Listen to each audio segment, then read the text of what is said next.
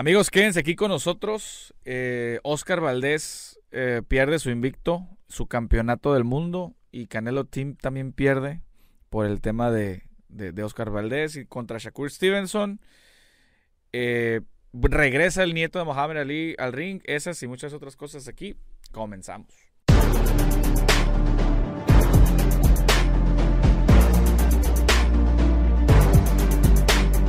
Amigos, ¿cómo están? Bienvenidos al capítulo número 13, Boxeo Analítico. Eh, como ya vieron en el título, hay bastantes, hay bastantes noticias que se les tiene que comentar. Y me imagino que lo vieron, que vieron la función porque fue bastante, bastante mediática. La pelea de Oscar Valdés contra Shakur Stevenson. Señoras y señores. Se los dijimos aquí como tal. No, ojo, no, uno no es adivino ni muchísimo menos, pero vayan y vean el bloque 3 del, del programa pasado donde aventamos nosotros las predicciones y pues normalmente suceden. Y ah, yo me acuerdo de haber leído hace no mucho un comentario de una persona que, que supuestamente las peleas eran vendidas y, que yo ya sabía los resultados de las peleas porque yo ya sabía cómo se habían vendido. Y yo, ¿qué? La gente tiene mucha imaginación para decir comentarios y babosada y medio. Pero no, simplemente es una cuestión, un análisis, es un poquito de probabilidad estadística y se le mete algo de matemática, pero no pasa de ahí, de todos modos. Y, siempre, siempre puede fallar uno. A veces fallas, a veces, a veces, como dicen por ahí, le atinas. Pero pues siempre, pues como más encaminados a lo que realmente va a suceder. Eh, y también hay gracias porque un, un, buen amigo de ahí de una casa de apuestas eh, me dijo, oye, ya que vente para acá con nosotros porque eres bueno prediciendo peleas. gracias por, por sus bellos comentarios.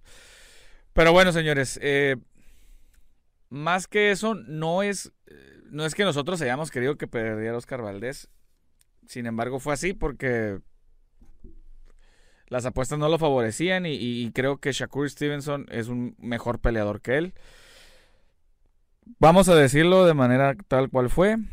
El sábado pasado, en el MGM Grand de Las Vegas, Peleó Oscar Valdés, campeón del, hasta en ese momento campeón del Consejo Mundial de Boxeo, contra Shakur Stevenson, campeón mundial de la Asociación Mundial de Boxeo, de peso super pluma.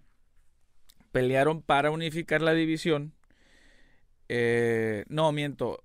Shakur es de la OMB. De la OMB. Y fue, se los dijimos aquí la vez pasada, fue un masterclass de boxeo. Eh, la verdad, Shakur Stevenson creo que salió sin ningún rasguño. Fue, se vio peleando muy, muy cómodo. Eh, fue una pelea que hasta cierto punto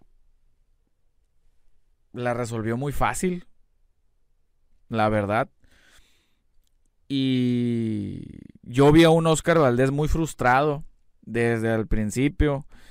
Ahí este platicando con, con uno de los comentaristas por texto, eh, le, comentaba que yo veía a un Oscar Valdés bastante frustrado.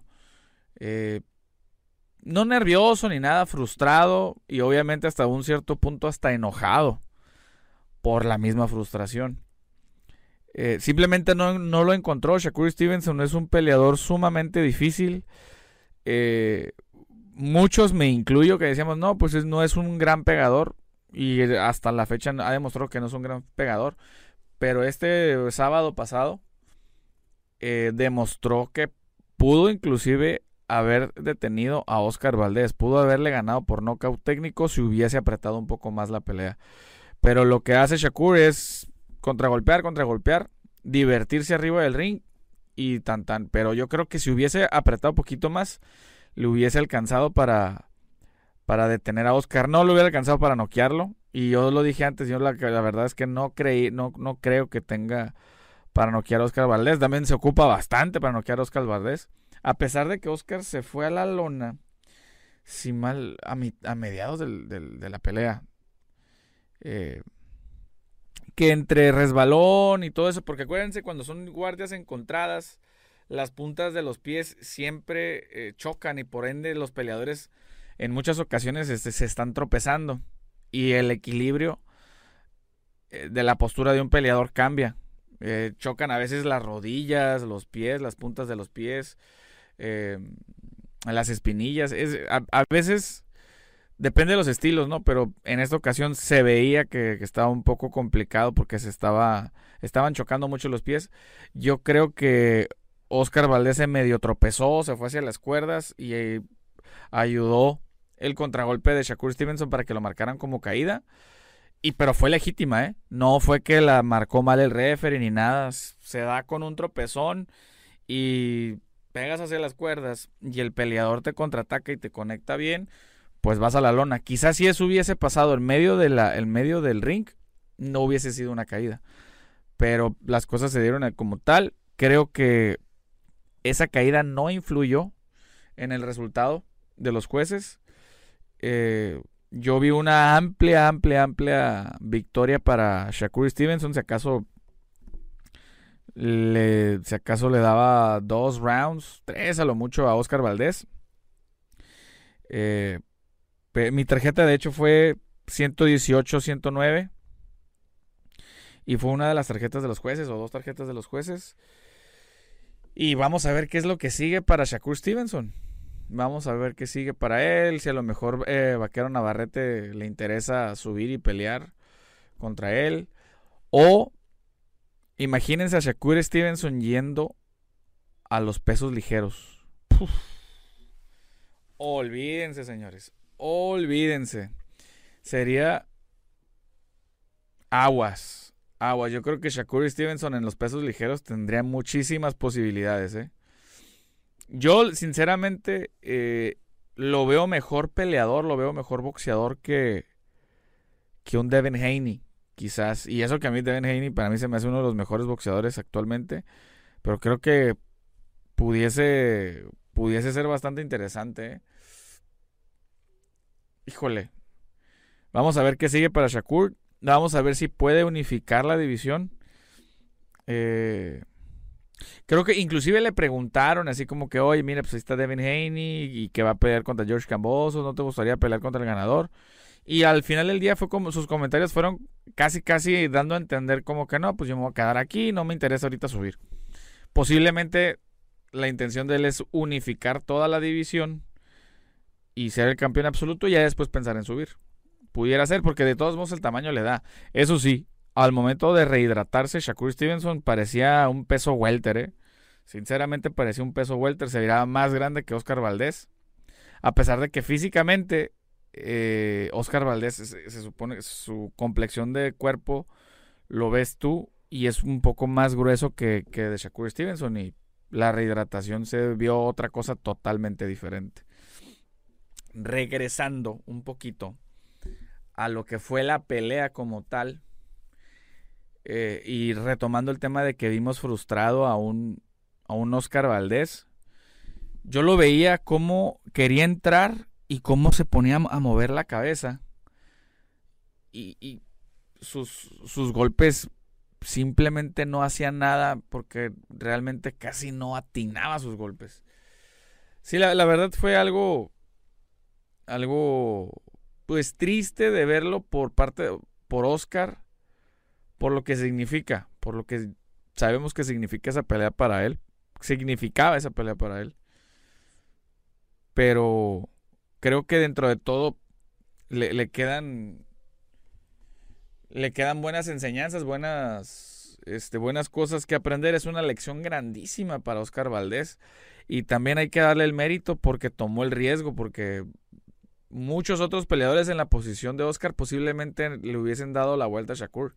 Y eso tiene su mérito, ¿eh? Eso tiene totalmente su mérito y no hay que hacerlo menos. La verdad, este... Creo que perdieron, perdieron bien, supieron aceptar la derrota y no pasa nada, hay que seguir adelante. Yo creo que Oscar Valdés tiene para volver a ser campeón del mundo. Digo, hay más campeones a las cuales se puede enfrentar. Y este. Pero bueno, vamos a. vamos a ver qué es lo que le, lo que le depara tanto a Oscar como, como a, como Shakur.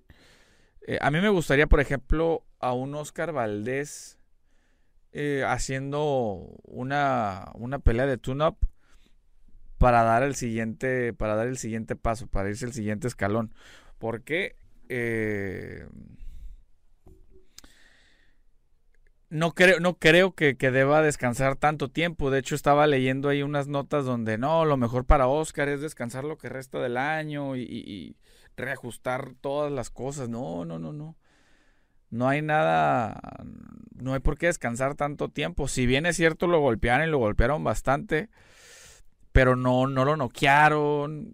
O sea, no pasó por nada grave. Yo creo que lo pudiera, lo pudiera resolver bastante, bastante, bastante bien. Pero bueno, eh, vámonos al resto de esa misma cartelera. Continuamos. Y bueno, señores, eh, regresó, regresó el nieto de Mohamed Ali a subirse el ring de Top Rank del buen Bob Barum que fue precisamente promotor de su abuelo. Fue promotor de su abuelo y le ganó a Alejandro Ibarra con un knockout impresionante en el primero. En el primer round, obviamente no es un termómetro para absolutamente nada ¿Qué significa esta pelea? Pues es meramente una fiesta, es que la gente vea al nieto de Mohamed Ali, obviamente trae bastante afición, se siente bonito en una arena de boxeo que estén gritando Ali, Ali, y pues eso fue lo que pasó. Y es prácticamente una fiesta. Obviamente poco a poquito le van a tener que ir subiendo eh, de grados la oposición. Yo no creo que vaya a ser pronto. Creo que va a ser un producto bastante, bastante lento eh, de top rank. Lo saben. Eh, no sé si tengan realmente ellos aspiraciones a hacerlo campeón del mundo en un proyecto de un par de años. Yo creo que no. Obviamente, no, ojo, no estoy demeritando la calidad del muchacho. Este, de Nico Ali, pero. Pero creo que paso a pasito, paso a pasito. Tampoco es joven, eso es la realidad. Tampoco es así como muy joven para tener tan pocas peleas. Pero apalancarse, para no decir aprovecharse, apalancarse del, apellido de su, de su abuelo, ¿por qué no? ¿Por qué no seguir haciendo carrera poco a poco, poco a poco? Y si en algún momento se da una buena oportunidad para pelear por un campeonato del mundo, pues ¿por qué no? Yo lo haría, entonces eh, creo que es lo que va a terminar siendo. Eh, van a terminar haciendo con la carrera de Nico Ali Walsh, el nieto de Mohamed Ali. Y pues bueno, vamos a ver eh, qué otro tipo de posición le llegan a poner. Ojalá suba un poquito. Digo, son round, no lees absolutamente nada. No puedes analizar si estuvo bien, si estuvo mal, porque también la oposición pues no era muy buena. Pero bueno, continuamos. Y bueno amigos, el mexicano mi tocayo Esteban, no sé si es Totoy o Tutuy o Cucuy, no me acuerdo, pero es algo así. Eh, Esteban Sánchez, de un muchacho de acá de Ensenada, que ha peleado varias veces acá en Tijuana.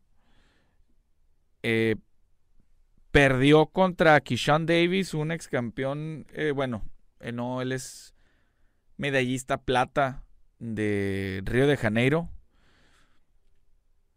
Eh, no, le detuvieron la pelea a Esteban Sánchez en el sexto. Kishan Davis, la verdad, este es una, es una próxima estrella. Todavía no está en. Yo, obviamente todavía no, no es este un, no está en el nivel para ser como un posible contender. Pero sí quizás un prospecto inicial, un, un prospecto que ahí va, porque creo profesionalmente tiene tres, cuatro peleas, cinco, no recuerdo. Y este, pero la verdad es que es muy bueno este muchacho. Es muy, muy buen peleador. Y vamos a ver, vamos a ver qué es lo que, qué es lo que le depara. Y ojo, me equivoqué con él. No, él no fue medallista en Río, él fue medallista en Tokio. En estas peleas de Tokio, él fue medallista ahí. En Tokio 2020. Entonces, Vamos a ver qué le, qué le depara a Kishan. Está en buena categoría de peso. Es un peleador, ese típico peleador olímpico americano de pegada. Era como un Pretty Boy Floyd cuando era Floyd Mayweather pegada. Eh, como un Devin Haney, como un Sugar Ray Leonard. O sea, no los estoy comparando, pero me refiero a ese, a ese estilo escurridizo, preciso eh, de boxeo. Vamos a ver qué le, qué le depara. Digo, todavía está muy, muy al inicio de su carrera y hay que dejar las cosas marinando un poco para ver qué tal, qué tal les va. Pero bueno, eh, eso por la nota del día de hoy. Vamos. Si no han visto las, las próximas, vayan y véanlas. Si no vieron el programa pasado, vayan y véanlo también para que vean las predicciones y vean cómo si le atinamos. Pero bueno, señores, vámonos.